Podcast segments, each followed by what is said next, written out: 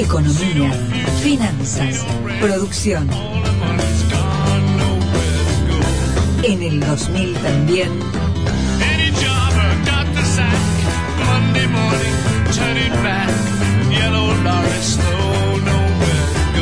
Gustavo Sánchez Romero.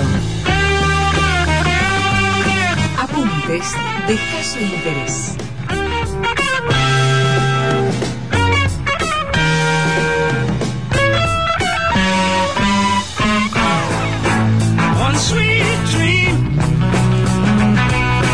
Permite hacerle una introducción a su tema, Sánchez Romero? Le permito, le permito. El campo convocó un paro durante nueve días en rechazo al cierre de las exportaciones de carne vacuna. ¿Sí? Eh, se va a extender hasta el viernes 28.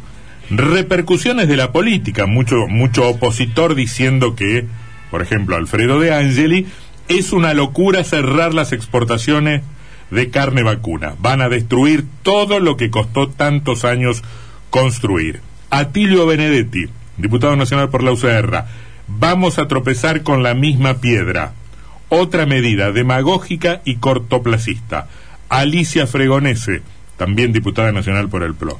Por el PRO. No se puede seguir castigando al que produce, genera empleo y divisas. ¿Usted está de acuerdo con todo esto, Sánchez Romero? Eh, ¿Por qué me pregunta si estoy de acuerdo con lo que dice un... un- yo vengo con una visión Porque- técnica. Si usted me dice, Porque, porque quiero darle pasto a las fieras que me dicen, oh, Sánchez Romero está cada vez más liberal, más neoliberal, más No, ortodoxo. no, ladran, Antonio, ladran. Mm. Después yo le voy a dar mi opinión si Son- quiere, son- o, son- o la puede inferir. Son perros, Si usted me- lógico que ladren. claro, claro. Si usted me permite, yo voy a, Sí, avanz- yo- a- sostenerme los datos, Sí, sí, porque trato de ser serio en esto. Trato, nunca lo logro, pero casi nunca. casi nunca. A ver, el gobierno dispuso esta comercialización, esta, este cese de comercialización por 30 días, pero nadie cree que, que sea por 30 días. Empecemos por ahí. La mayoría cree que esto vino para quedarse, ¿por qué? Porque hay dos datos que son clave. 4,8 de inflación en, en marzo, 4,1 de inflación en abril. Te interrumpo. No es una medida simpática, muy por el contrario. eh, a ver, puede ser simpática para el consumidor de carne si efectivamente da los resultados que el gobierno cree que va a arrojar. Mm. Yo no sé si eso va a ser así, pero es antipática para un sector que genéricamente podríamos denominar el campo. En el contexto de año electoral, ¿a vos te parece que el gobierno va a prorrogar mucho esta medida? Y yo creo que sí, en, en- creo que podría llegar a prorrogarla porque lo que el gobierno necesita es... A ver, hay algunos, algunas cosas que son eh, incomprensibles porque esto generó el rechazo no solo de los diputados opositores, sino de todas las entidades vinculadas a la actividad privada. De hecho, el Consejo Empresario acaba de mandar un, como una comunicación al respecto, también oponiéndose, y fue masiva la, el, ¿Por qué? Porque el, uno dice, a ver, está bien, vamos, vamos a creerle al gobierno que está preocupado por inflación, pero va sobre la renta privada, va sobre la, la- exportación de carne, pero en los últimos ocho meses eh, aumentó 70% la nasta, empujada por IPF, que Es una- verdad. una empresa estatal Es verdad. que, ac- que acciona sobre todas las cadenas. Mm. Entonces uno dice, ¿cómo? ¿No quiere que no quiere que el balance de la, de la empresa pública petrolera se desfinancie o se descalce y activa sobre... Bueno, si realmente estaría preocupado, tendría una, medic- un- una actitud sobre esto. Pero insisto sobre eso, no es... No es, eh, Tal vez no puede, no sé, se me ocurre. Sí, es que, es que se desfinancia, Antonio. Se pierde la empresa, como se perdió una vez, eh, se perdió una vez eh, Aerolíneas, se perdió IPF cuando la compró el Grupo Marzán, por estos Como motivos. se está perdiendo la línea, porque hoy en día tiene un déficit enorme. Enorme. ¿Qué, qué, qué- por qué hace el gobierno esto? Porque el gobierno, y algo de razón tiene en este punto, yo me explicaban algunos productores. Eh, el gobierno cree que, él dice, dice Alberto, nosotros consumimos, eh, nos dan 8.000 toneladas de carne para un consumo de 200.000 toneladas en el país. No puede ser. ¿Por qué? Porque la verdad que lo que está... 8.000 toneladas es lo que está en el acuerdo de Eh, precios cuidados. si exactamente, quiere, con que el- se comprometen con el los consorcio. empresarios, con el consorcio ABC, que es el consorcio exportador, a brindar a los supermercados a precios rebajados. Dice, eh, la, Perdóname, precios rebajados y cuidados que subieron más que el índice general de la inflación. Exactamente, 46%. Bueno, ese otro punto. No son capaces de controlar los precios cuidados y, y- y van sobre, sobre los productores, porque esto va a afectar a los productores, básicamente. Em, el- lo, lo que está pasando entonces, dice el gobierno, eh, está saliendo carne eh, para afuera en dólares, recordemos que yo siempre digo aquí que el problema de Menem, de, de la Rúa, de, no de Néstor, de Cristina, de Cristina y de Macri fue la falta de dólares. Ese fue el problema principal de, de los últimos 25 años en Argentina y así no fue. No tenemos la capacidad de sostener con divisas genuinas la emisión monetaria y eso En ese plano suena loco que lo que hagamos es restringir exportaciones. Suena ¿no? loco, porque además crece el déficit, eh, déficit público a partir de la emisión y ni siquiera podemos sostener aquello que nos permite, que no es menor. Mm. Estamos hablando de casi 2.500 millones de dólares. Pero emitir, eh, Gustavo, emiten Bueno. todos los gobiernos del mundo. Sí, en sí, este tiempo. salgamos de ese punto. Entonces digo, estamos hablando de 2.500 millones de dólares aproximadamente, solamente Santa Fe exportó 2020 800 millones. Yo estimo, porque hoy estuve buscando datos, en la provincia no hay, la ausencia de estadística en Entre Ríos es alarmante y el sector privado también tiene mucha responsabilidad en esto. Recordemos que anunciaron hace poco, Consejo Empresario, UIER, Universidad Nacional de Entre Ríos, un acuerdo, y no, no aparece ningún dato, no estudiamos, no medimos nada. El gobierno no los tiene tampoco. Eh, yo calculo que hay entre 100 y 150 millones de dólares que Argenti- Entre Ríos pierde, perdería si se, se, eh, se corta la, la exportación anual. ¿Hay, eh, perdón, eh, Gustavo o Sebastián, ¿hay algún pronunciamiento del gobierno de la provincia respecto de esta medida? No. Ah, Por el momento Por el ninguno. momento yo, no. yo te cuento que hoy íbamos a abrir el programa hablando con el ministro Bailo, así lo habíamos pactado ayer. sí, pero más íbamos a hablar de la industria. Íbamos a todo. hablar sobre el empleo privado, el informe de la Unión Industrial y demás cuestiones. Obviamente que cambió la agenda y eso Claro. generó que el ministro elija no hablar por Pero a el momento. ¿Por qué? Y porque no tiene todavía una postura eh, muy clara de lo que va a decir Bordet en público. Se pronunció Perotti, Perotti, se pronunció pronunci- El Córdoba. pronunciamiento de Perotti es muy importante. En ese, en ese, por eso lo preguntaba yo. Y en Sí, Córdoba sí. hablaron todos los dirigentes, eh, no sé si gobernador, pero ministros y demás. Vicegobernador habló en Córdoba. Vicegobernador, ministro en contra de la medida. Y me comentaron que muchos medios cordobeses o analistas políticos eh, dijeron que llamativamente Entre Ríos había guardado silencio. Mm. Hay una situación que va- va- hay que contextualizar. Perotti es productor agropecuario. Bailo fue presidente de la sociedad rural no, de Gualeguaychú. No se olviden de eso. Ujú. Me parece que Gustavo Bordé no tiene ninguna producción ganadera ni nada por el estilo. Me parece que también... Claro, pero tampoco se van a pronunciar o no en términos personales por una cuestión tan No, grande. no. Ah, creo bueno, que- pero suele haber aires de familia en este tipo Sí, de... sí, de- yo lo, lo que digo es que eh, en algún momento va a salir, recién acaba de publicar Página Política, que en off, Entre Ríos, Entre Ríos está en contra, que el Ejecutivo manifestó en off su negativa a esta, a esta decisión. Volviendo al punto, em, lo que dice entonces Alberto Fernández... Voy a- para cerrar el- el- la lectura política, difícilmente Bordet pueda por estas horas pronunciarse en contra y marcar dos posturas en el frente de todos, cuando ayer en su en el acto, como bien decías hace un rato, se encargó de decir, nos van a venir a decir que tenemos doble discurso y que estamos divididos en el gobierno. Claro. Me parece que eso también lo condiciona un poco, al menos hasta que pasen 24 o 48 horas, de decir otra cosa, ¿no? Sí, sí, sí, comparto. Entonces Alberto dice, caramba, el problema está aquí que la, la, eh, la exportación está presionando al mercado interno, está moviendo el nivel de precio y lo eleva y la carne es un factor clave. Básicamente toda la oposición está diciendo y las, y las cámaras y empresas que esto es una medida electoralista, como usted dice, porque y sí, porque lo que va a buscar es el famoso discurso del asado en la parrilla que Alberto no ha podido cumplir y los memes con la polenta de Alberto son durísimos, pero no porque sean lindos, creativos, porque la verdad que ha pasado eso. Eh, Sí, porque estamos en el en el nivel histórico más bajo de consumo de carne en Por 100 supuesto. años. Está- eh, bajamos Es un lo- da- los 50 es un dato kilos. tremendo, ¿no? Esto, Ahora, esto- yo- estos números lo tengo. Entonces, digo, ¿qué hace, qué hace Alberto? Hace lo mismo que hizo Néstor Kirchner en, en, en 2006 cuando Felisa Micheli era, eh, era, era la ministra de Economía. Restringe la, la comercialización de carne al exterior en una política que llevó ocho años. ¿Y eso qué generó? 100 frigoríficos cerrados, 12.000 puestos de trabajo perdidos, 20% menos de stock de 12.000 ca- cabezas de ganados menos. eh, pero sin embargo, en ese periodo fue dramático para el campo argentino, para, el- para la ganadería. Y no estoy hablando de los grandes exportadores, de los terratenientes. eh, ya le voy a dar el número de productores que tiene Entre Ríos y la cantidad de frigoríficos. Acá un, un oyente me manda un, un listado de, de empresas eh, exportadoras, pero es un es un listado nacional, ¿no? Este que es del IPCB, que es el Instituto de Promoción Son de, la Carne, Vacuna. Ujú. Acá en Entre Ríos hay dos frigoríficos Solo dos frigoríficos sí, que están habilitados para exportar, JBS, bueno, Vicental, lo que era en San José, y, y Alberdi, que tiene a su vez carne del interior, Lequio.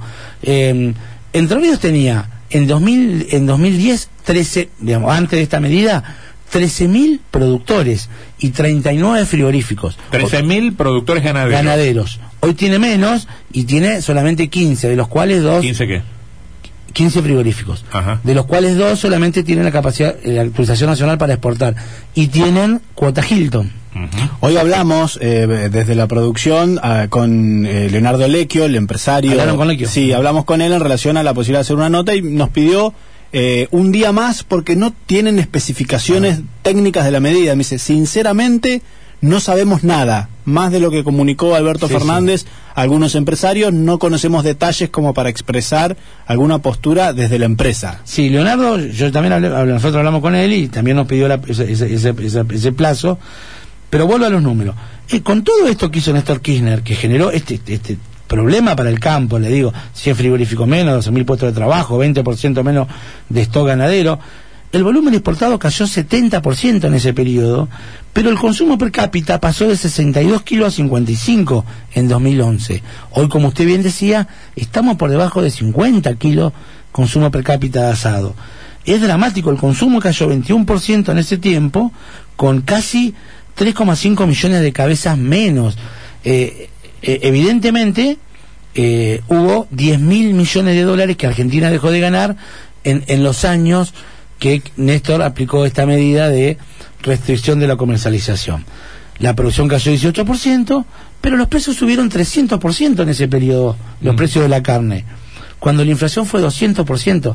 Claramente fue un fracaso. Perdón, entonces usted me mencionó el JMS, y- JBS. el JBS, perdón, brasileño, y el Alberdi. El Alberdi. El Alberdi, acá tengo la información del Alberdi que me entrega, me entrega un, un oyente que está habilitado para exportar a, bueno, hay un, qué sé yo, 60 o 70 países a los que efectivamente importa, Alba- eh, perdón, exporta. Albania, Alemania, Angola, Argelia, Aruba, Bélgica, Brasil, Bulgaria, Canarias, Chile, Croacia, Cuba, Egipto, España, Francia, Grecia, Holanda, Hong Kong, Italia, Kazajistán, Portugal, Reino Unido, Rumania, Rusia, Suiza, Ucrania, Unión Europea y Venezuela. Exporta cortes congelados, cortes enfriados Hilton, cuartos, manufactura, menudencias bovinas y otros cortes enfriados. Tiene alrededor de 200 empleados. No, no, tiene más, tiene cerca de 500 empleados. Para Tiene acá. mil, tiene Esta es la mil. información que está en la base de datos No, no, no. del Instituto de Sí, Promoción puede de que la- no esté actualizado. No, no, tiene, tiene 550 porque se suman 550 más que tienen carnes de la Pampa, carnes pampianas, que el otro frigorífico que compró en la Pampa, y que con ellos tiene, mire, Liquio exporta desde Paraná, La Pampa, Rosario, Buenos Aires, y tiene eh, operadores aduaneros en cada uno de esos lugares, y me dice que tiene los, los los eh, depósitos atestados de carne porque la demanda china no cesa. Y aquí es donde yo quiero hacer un- una pequeña referencia, en todo caso, a favor del gobierno que me decía hoy un productor. ¿Cuál es el problema? China presiona tanto la demanda sobre Argentina, quiere tanta carne argentina, que lo que antes se llamaba vaca conserva, es decir, aquella vaca vieja que iba para, para los frigoríficos para hacer corned beef y todo lo que tiene que ver con el latado y demás, hoy China se la lleva que era carne que entraba al mercado interno, que era consumido con una, una menor calidad, pero que generaba un mayor, una mayor oferta del producto sobre, para la sociedad. Hoy, esa, esa, esa posibilidad eh, no existe porque eh, la demanda china se lleva todo. Entre Ríos hoy tiene 4,4 millones de cabezas, de las cuales entre 1,9 y 2 de, de vacas entran al mercado para, para, para el mercado interno y externo. Por eso yo hablo de unos 100 a 150 millones de dólares en relación a los 800 millones que tiene Santa Fe. Entonces digo, usted me pregunta, ¿está de acuerdo? Y los, los datos, los números no nos muestran que fue la mejor experiencia. Hubo miles de trabajadores que quedaron en la calle, cerraron. Recordaremos, está bien, comíamos el asado. Eh, usted y yo nos sentábamos con un asado, capaz que lo conseguíamos a guita de hoy, 150 mango al kilo.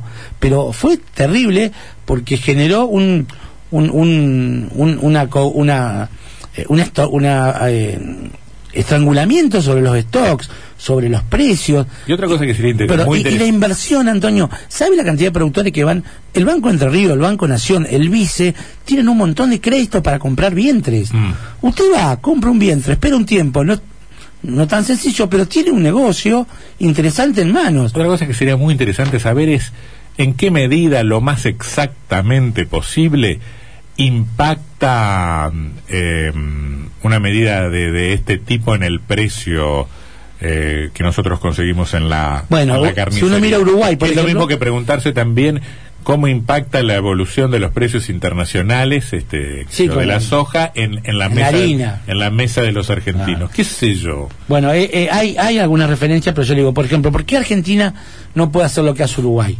Que exporta.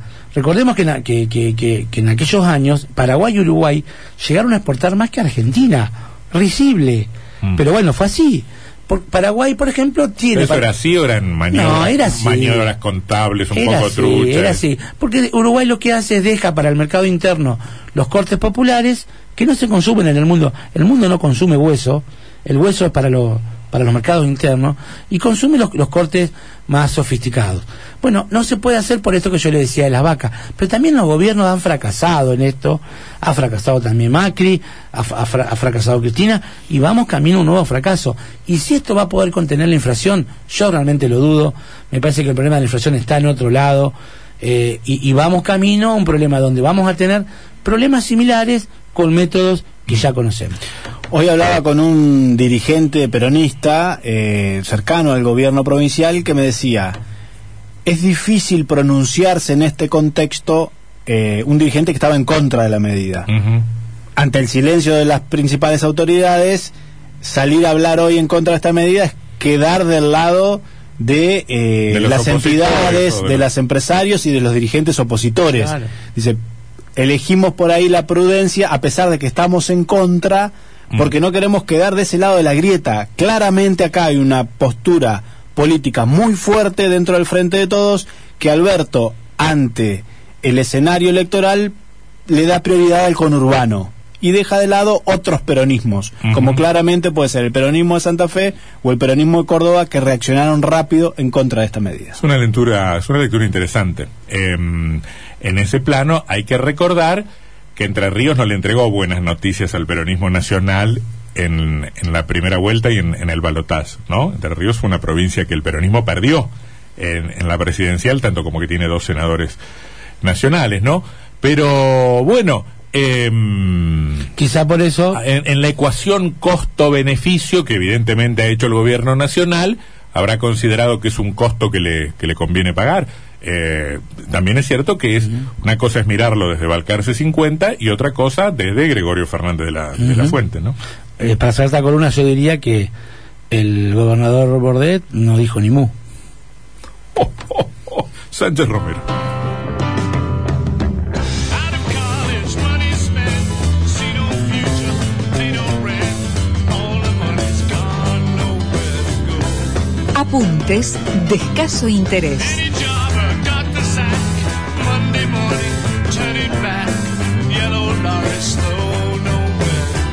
Gustavo Sánchez Romero.